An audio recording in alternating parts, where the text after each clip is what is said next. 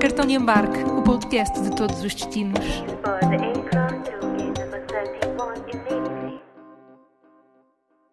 Bem-vindos ao Cartão de Embarque, o meu nome é Rita Santos. Obrigada por estarem comigo neste primeiro episódio de uma aventura que alia duas grandes paixões. O gosto pela rádio, neste caso transformado em gosto pelos podcasts, vamos ver se continua a ser alimentado, e também o gosto pelas viagens. Em cada episódio vamos falar sobre um novo destino, onde vamos estar sempre à conversa com dois convidados. Um português que já lá esteve e que nos vai contar, falar um pouco sobre a sua experiência, e um local essa parte, essa conversa vai ser em inglês, mas tenho a certeza que vão ser dicas muito boas para quem quer descobrir vertentes menos conhecidas daquele país. Hoje, para falar connosco sobre Malta, vou estar à conversa com uma grande amiga minha, uma pessoa que conheci há cerca de 3 anos em Itália, na região de Turim, onde participei num seminário do Erasmus, e também uma das pessoas que me ajudou a entrar numa das maiores aventuras da minha vida. Passei um ano a fazer voluntariado na Geórgia, em parte também por causa desta pessoa. Chama-se Martise Formosa e vão conhecê-la daqui a pouco. Também para nos falar sobre a sua experiência em Malta, vamos estar hoje à conversa com uma pessoa que diz que começou a viajar bastante tarde, mas que quando começou, passados apenas 7 anos, já conhecia cerca de 35 países. Ele é autor de um blog de viagens onde nos dá a conhecer todos os destinos por onde já passou e também dicas muito interessantes, especialmente nesta fase marcada pela pandemia e onde, para quem gosta tanto de viajar como nós, não está a ser fácil. Ele é o Ricardo Ribeiro, autor do Cruzamundos. Vamos ficar à conversa com ele. Epá, eu sou um velho, pá. um velho, pá, quando, quando a gente fala em, viagens e quando tu vês a comunidade, chamemos-lhe comunidade, a malta que escreve, a malta que se encontra, que se reúne, uh, partilha esta, uh, este interesse por, uh, por andar aí pelo mundo, é, geralmente é pessoal mais, mais novo, sei lá, entre os, entre os 20 e os 30, diria em média. Eu, eu sou um gajo que já passei os 50, portanto, com uma curiosidade acrescida, é, é que eu comecei a viajar com 40. Eh, Tinha ido aqui ao, ao lado da Espanha, acho que Santiago de Compostela, uma vez com umas miúdas, umas amigas, que me desafiaram e fomos de autocarro por aí acima. Fora isso, epá, eu era um tipo. Gostava da minha área de conforto, do meu território. Também, Rita, é preciso ver que naquela altura, meu, eh, estamos a falar aqui há 15 anos atrás, as viagens não custavam o mesmo que custam hoje. Depois, de repente, para a minha companheira, hum, que sempre foi viajante, minha companheira disse: É pá, Ricardo, estou farto mesmo de viajar só com os meus amigos e família, Não, tens que vir comigo e fazer, vou desafiar. Eu pago metade da viagem e tu escolhes o destino. E foi assim. Em 2005 fomos a Praga e aquilo foi tal o impacto que eu, passado dois anos, estava a viver em Praga. Ok, então a primeira viagem, assim, vá, falamos desta era, foi a Praga, certo? Foi, foi, foi, foi, uma, foi um amor à primeira vista, como estás a ver, como te disse, passado dois anos, Portugal já era muito pequenino para mim. E depois repara, Rita, Praga está hum, fisicamente no centro da Europa. Exatamente. A viajar tornou-se assim outra coisa, muito mais simples do que era aqui na, neste cantozinho ocidental do, do, do velho mundo. E isso funcionou depois também um bocadinho como pontapé de saída, como motivação para explorares mais ainda? Claro, porque epá, a partir de Praga, aquilo era na base do fim de semana. Eu olhava para o mapa da Europa, olha bem, este fim de semana, hum, Copenhaga. Esta semana seguinte, hum, vou ter Oslo ali três diazitos. Uh, porque as acessibilidades uh, eram muito fáceis. Há muitos voos de low cost a partir de lá. É tudo muito próximo. Eu compreendo muito o que dizes, porque, pronto, nós em Portugal estamos aqui eh, todos à volta do, do, do Atlântico, temos Espanha apenas como fronteira terrestre. Eu vivi um ano na Geórgia e aquilo que sentia era precisamente isso, não é? Num país que fazia, neste caso, a fronteira com o Azerbaijão, com a Rússia, com a Arménia, com a Turquia, quer dizer, eu sentia um- uma infinidade de opções em que, como dizias, pensava, pá, deixa-me olhar para o mapa, onde é que nós podemos ir no fim de semana? E basta arrancar, não é? É tudo muito mais fácil, parece que, mais não seja a nível mental, há um desbloqueio para, pá, bora. Eh, Sim, eh, pronto, é verdade que aqui também eh, tens Marrocos basicamente à porta de casa, mas olha, e foi, e foi assim neste contexto que fui a Malta a primeira vez, foi em 2006, portanto estava a viver em Praga. Hum, embora, embora para, ser, para ser honesto, estava em Portugal na altura, arranquei daqui, havia uns voositos muito em conta, de Sevilha. E, e, portanto, foi um daqueles muito muitos casos que acontece na minha vida de viajante, é que não fui eu que escolhi o destino, foi a ocasião que o escolheu. Eh, eu fui a Malta just because, man. Estava ali, era barato, nunca lá tinha ido, vamos. Hum, E, e quando lá chegaste, qual é que foi a tua sensação? Epá, aquilo coincidiu um bocado com, com, o que eu levava no meu imaginário. Eu imaginava, eu imaginava o país uh, como, como um, um, cruzamento de culturas, um bocado como se diz de Istambul, mas de uma, de uma forma mais rural. Estando ali num eixo que liga, que liga o sul da Europa, especificamente a cultura do, do sul da Itália, siciliana, uhum. Sardanha, uh, com o norte da África, e, e, depois com o universo britânico, com, com o país da Commonwealth que é, que, com a influência toda que os britânicos lá deixaram nos relativamente curtos anos que lá estiveram. Uh, e foi aquilo que encontrei. Portanto, fiquei fascinado, mas já esperava que, que, que isso viesse a acontecer. Bom, Malta parece ser mesmo um local onde se sente todo este cruzamento de culturas. Afinal, está ali em pleno mar Mediterrâneo, junto à Tunísia, à Grécia, também à Líbia e, claro, junto à Itália. E quando falei com a Martise Formosa, foi precisamente isso que ela referiu: é que o povo de Malta, os malteses, sentem muito, uma afinidade muito grande, especialmente com o sul de Itália e com os sicilianos. One, the fact that uh, we are both Mediterranean people, especially with South Italy, our Sicilians. also the fact that many Maltese people know Italian, like I know Italian. There is that feeling of I know the language, so it's easier even to communicate. Also, Malta has been colonized by many, many different people throughout the centuries. When we speak of the Knights of Malta, the Knights of Malta were many different people, and some of them were also uh, Italian. And uh, what else? There's also a lot of other connections, I think. Also, we are closer geographically to Libya. I think people feel more closer to Italy. Uh, also, we have a lot of Italian people that have businesses here that live in Malta. They are one of the biggest migrant populations in Malta. So I think yes, there are there are cultural uh, and linguistic elements as well. Part of our our language is the root is Semitic Arabic. Then there is Romantic, mostly Italian or even Sicilian Italian, and also some English. So the fact that there are some common words that we use every day that are the same or similar, I think helps to have that connection. Se há coisa que já percebemos é que Malta é mesmo uma autêntica fusão de culturas. Bem, o Ricardo já lá esteve por duas vezes a explorar este arquipélago e não tem dúvidas quanto a isso. Qualquer português que vá até Malta vai se sentir em casa. Mandaram para ali uma série de ingredientes, mandaram. A história mandou para ali uma série de ingredientes e resultou malta que é única, é irrepetível. Hum, é um daqueles países do mundo em que tu sentes que não podes comparar com nada, é só malta. Estás a ver? Eu, li, eu tive a oportunidade de ler as tuas, as tuas crónicas sobre as tuas viagens a Malta, as duas, e de facto fiquei precisamente com essa sensação. Eu nunca estive em Malta, ah, mas okay. acho que a forma como tu escreves não é? e as descrições que tu fazes nos teus textos dá a sensação precisamente disso. E outra, é que te sentias muito bem por lá. Sim, pá, há, inevitavelmente uma afinidade cultural, porque nós, nós próprios portugueses uh, somos, somos fruto do, de, uma, de, um, de um cruzamento cultural que não é muito diferente. E não há dúvida, quer dizer, Rita, eu não sei se contigo se passa o mesmo. Eu, quando viajo, eu consigo, consigo imaginar uma espécie de pirâmide, uma hierarquia uh, dos sítios onde eu me vou sentir hum, mais na minha zona de conforto, uh, baseado na, na, nas proximidades culturais. É óbvio que se estiver na China, por mais que goste da China, por mais que me fascine uh, uma cultura tão diferente, eu nunca, nunca vou estar tão relaxado, nunca vou sentir que compreendo o mundo que me rodeia como se estivesse, lá, na, na Argélia, em, em, Marrocos, não é? Claro. Eles são africanos, são muçulmanos, falam árabe, ah, mas já há aqui alguma coisa que nos toca. E em Malta acontece isso, não é? Eles não, não estão assim culturalmente tão distantes. E que a nível de integração ou de acolhimento de turistas que cheguem, eles falam praticamente todos inglês, não é? Sim, são billings. É, é, é, uma, é uma curiosidade. É um bocado como, sei lá, como estás em Singapura. Toda a gente fala maltês, que é uma língua muito curiosa, porque, uh, tanto quanto eu saiba, é a única língua derivada do árabe.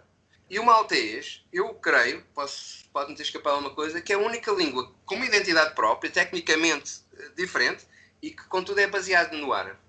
Uh, além disso, é uma língua que se escreve com, com caracteres uh, com, com, com, o alfabeto ocidental e não, e não com o alfabeto árabe. É, é mais uma curiosidade, é mais uma unicidade de Malta, é a língua.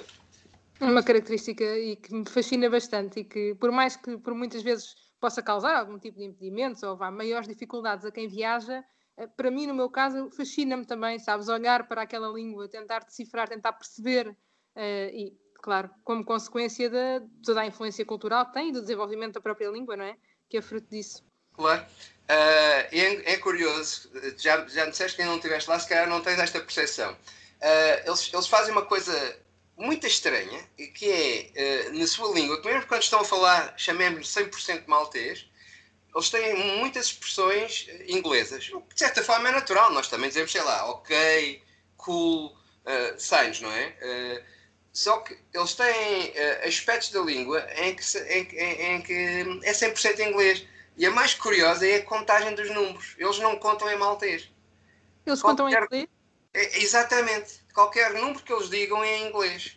Portanto, tu estás ali, estás a ouvir, o teu, uh, uh, o teu ouvido está a captar uma conversa numa mesa de café e soa-te árabe, não é? Com aqueles arranhados de garganta, e depois 22, estás a perceber?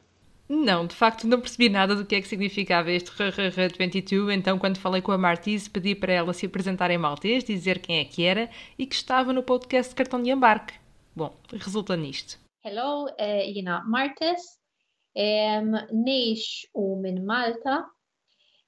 Palissa edha fuq il-podcast tarita Carto de Embark Escusado será dizer que depois disto voltámos ao inglês e eu pedi à Martise para ela me dizer quais as quatro primeiras palavras que lhe vêm à cabeça quando pensa sobre Malta. Bom, ela não teve dúvidas. Diz que é a natureza, o sol, as celebrações tradicionais e o tamanho. Diz que fazem muitas piadas sobre o tamanho do país. Bom, depois ela deixou-nos aqui um pequeno roteiro, porque afinal estamos a falar de um arquipélago com muitas ilhas, ao contrário do, do que a maioria das pessoas pensa, não é só Malta, Gozo e Comino. A Martins explicou mesmo que Malta e Gozo são as duas ilhas principais habitadas. Comino, ela tinha dúvidas sobre se ainda havia lá alguns habitantes ou mais, ou não. Uh, diz que é essencialmente dirigido mais para turistas e que é muito quente. Vamos ver o que é que ela sugere. So, as I said, all places have something and most of them you can see from outside which is good because during covid it's better to just see from outside. So for sure valletta the capital city um, it's a fort uh, so it's very small. You, although it takes a while from one side to the other it feels like ages but it's like only half an hour. But if you're running to catch the bus because buses are outside of valletta just outside uh, it feels a long time um, Mdina, which is the old capital city, it's very, very small. You can literally walk it in like 10 minutes, probably. Uh, it's very nice, though. And of course, these places have places where you can visit inside. The surrounding areas, like Rabat, it's it's the outskirts of Mdina, so it's it's also nice, and there's some remains. If you like the sea, there's the three cities, which is are literally um, just in front of Valletta. Um roteiro que passa por Valeta, a capital, Medina, Rabat e as chamadas três cidades, Vitoriosa, Sengleia e Cospicua, que parecem ser mesmo encantadoras. Eu também quis saber qual a opinião do Ricardo, o que é que ele mais tinha gostado nas duas vezes em que esteve em Malta. Ele começou por falar de como gosta tanto de uma ilha em particular, Gozo, mas há muito mais para descobrir. Gozo, tal como dizem as pessoas em São Tomé, meu, uh, em relação ao Príncipe, Gozo é. Como é mais remoto, anda, anda um pouco atrás no tempo. Portanto, Gozo é uma espécie de memória do que Malta foi. Okay. Uh, é mais rural, as pessoas mantêm uma, um espírito de comunidade mais denso, uh, as estradas estão em piores condições, tudo é mais genuíno, tem muito menos turismo. E isto são palavras para mim sempre mágicas, não é? Isto é, é o que eu quero. Exato. E o que, o que encontrei, o que me atrai mais, as aldeias do interior. Um, as aldeias do interior eh, são a malta, são a malta hum, genuína, se se pode chamar genuíno, porque as coisas estão sempre em evolução. O que é genuíno hoje eh, já não, não era há 100 anos. Mas, portanto, as, as, aldeias, muito, muito interessantes. Gostei dos vestígios apagados da, da guerra, de explorar eh, posições militares que foram abandonadas, eu gosto muito, eu gosto muito daquilo que se chama urbex, não sei se estás familiarizada com o termo. Não, conta-me. Não. Urbex é, é, um, é, um, é o diminutivo de Urban Exploration. É um hobby que consiste em, em, em descobrirmos, explorarmos ruínas, sítios abandonados, mas sítios que têm histórias, consegues quase sentir os, os, os fantasmas do passado. Uh, e em, em Malta fiz isso, uh, encontrei, documentei-me e gostei. Há um, há um, forte, por exemplo, inglês do tempo da Segunda Guerra Mundial, no, uh, que está numa zona afastada, basicamente tens que ir a pé, mesmo na orla, mesmo na orla costeira, e foi fascinante descobrir os, os bunkers, as posições onde estavam as peças de artilharia, e fechar os olhos e imaginar, estás a imaginar aviões alemães a, a bombardear, os tipos a, cá de baixo a responder ao fogo, e, e os ingleses ali a falar, a viver, a abrir latas de conserva. Uh, eu, portanto, gostei muito de, dessa parte de Malta. Uh, e gostei também muito dos sítios uh, onde há história. Não esta história recente de, de sítios abandonados, mas os, as, as, fortalezas, as casas dos cavaleiros da, da ordem até porque há ali muito de Portugal e eu sou muito sensível à Portugalidade espalhada pelo mundo. E conseguiste uh, encontrar facilmente esses uh, resquícios dessa Portugalidade que falas? Uh, muito facilmente, porque, um, por exemplo, creio que uma das maiores fortalezas, um dos maiores, não chamem fortaleza porque aquilo é, é, um, é, um, é um complexo fortificado, mas um dos principais bastiões da, da fortaleza de Lavaleta acho que, é, que, se chama, ou que foi construída por um grão-mestre da ordem que, foi, que era português, uh, um Manuel, com O. Tens a casa ainda, que acho que hoje é sede do governo, que era a casa dos, dos Cavaleiros de Castelo e de Portugal. Penso que okay. penso partilhavam. Eles tinham quase como repúblicas uh, académicas, eles tinham as suas casas e os membros da, da ordem, da, os cavaleiros, uh, agrupavam-se consoante a sua origem na Europa. Então tens a casa dos Cavaleiros de Castela e de Portugal. Uh, Esqueci-me de um sítio, é um sítio que eu gosto especialmente, que é a Medina. A Medina com o nome Ia-te perguntar precisamente por Medina. Exato, ok. A Medina é um nome que provavelmente é familiar do mundo árabe, de Marrocos. A Medina é o centro histórico. De, é o centro histórico. E, e, na Medina é onde tu tens mais uh, onde sentes mais a presença, a presença africana, norte-africana, muçulmana. As ruazinhas estreitas, labirínticas.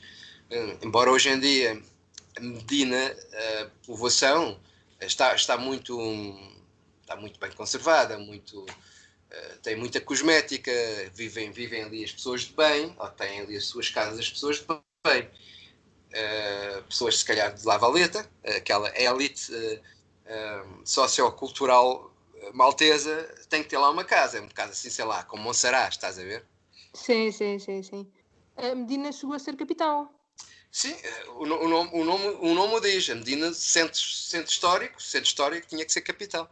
Uh, junto a Medina há um, há um local também com muita história, que é Rabat, também, curiosamente, outro nome que nos é familiar aqui da, dos vizinhos marroquinos, um, que é mais interessante, é mais genuíno, tens mais aquela, aquela ainda tens aquela espírito de comunidade, a vizinha que vai à janela estender a roupa, o café meu, com o pessoal, os homens mais velhos, que estão a falar sobre os seus pássaros, em Malta eles adoram pássaros.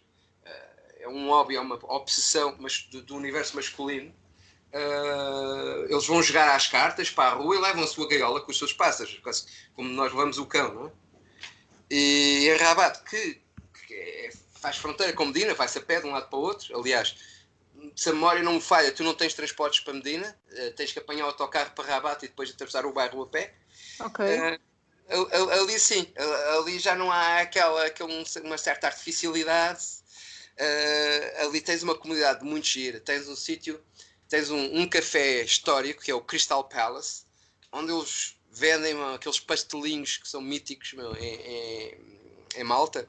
É uma, é uma não, não falha-me agora o nome desse, da, do, do pastel, que podem ser combinados de várias formas: queijo, fiambre e queijo, só queijo. Uh, epá, e aqui no Crystal Palace estão sempre a sair aquilo parece os travesseiros de Sintra, é? que é uma maravilha.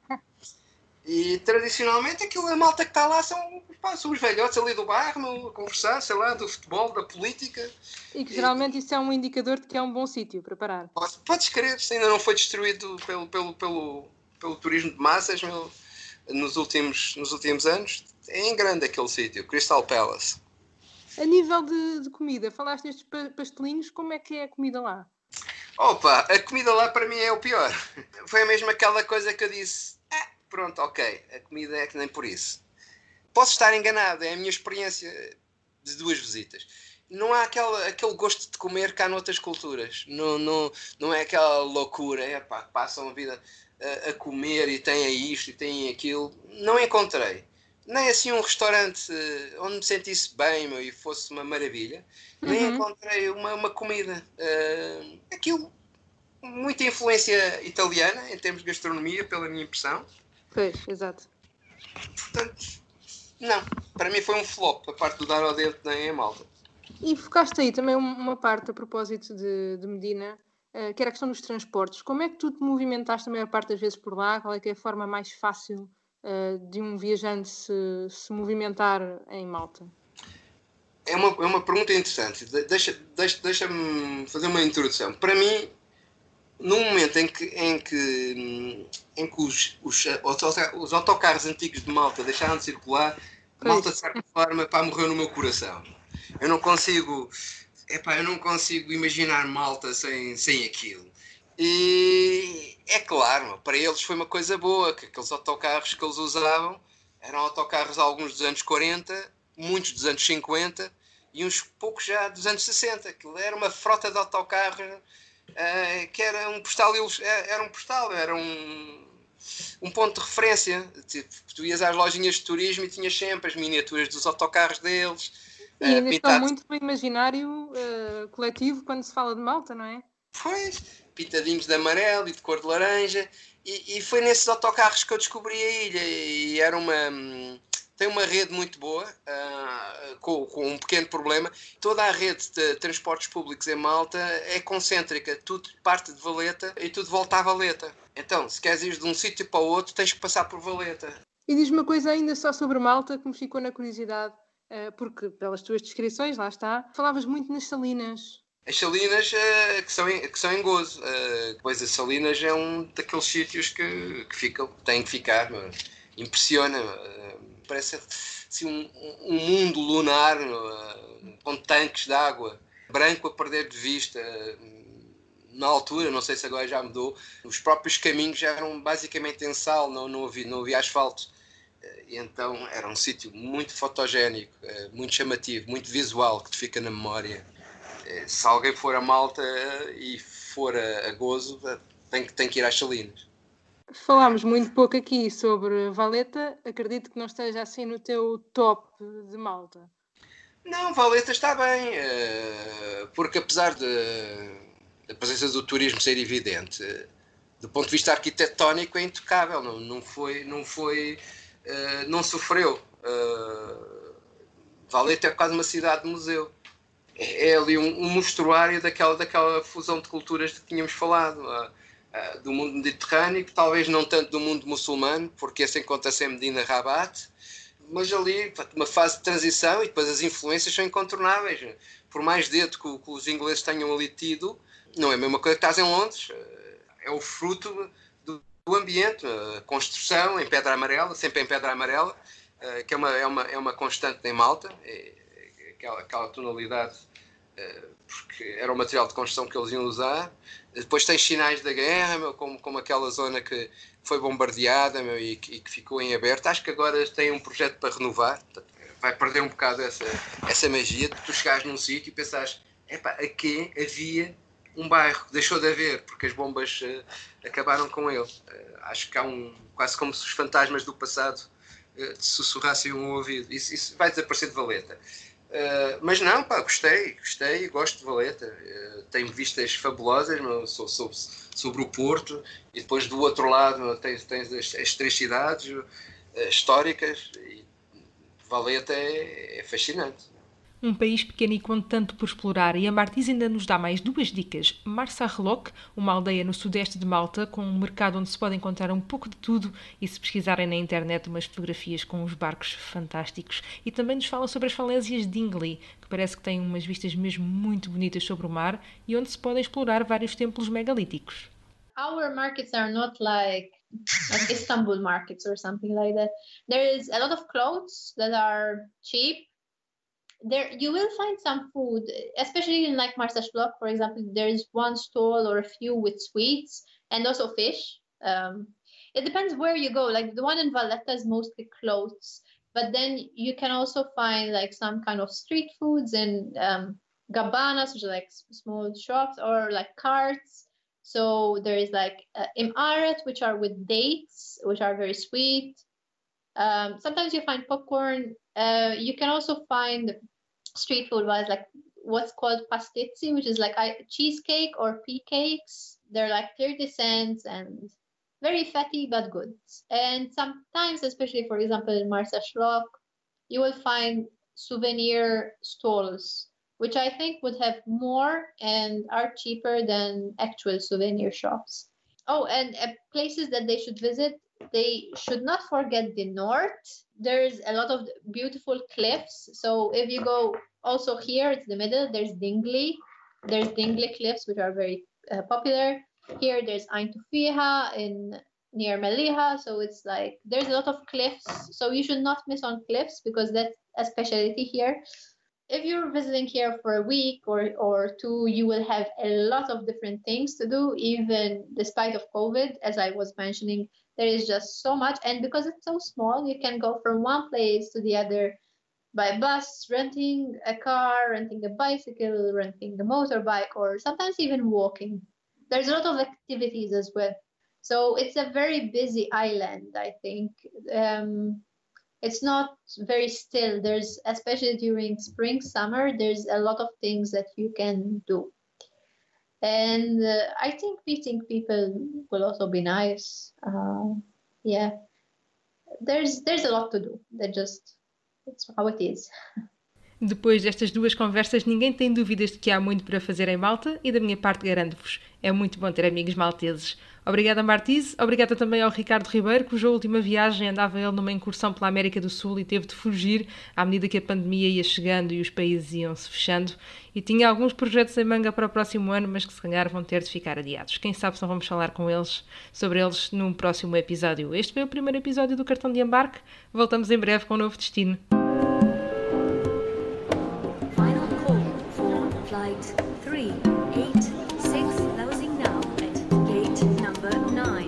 Cartão de embarque, o podcast de todos os destinos. For the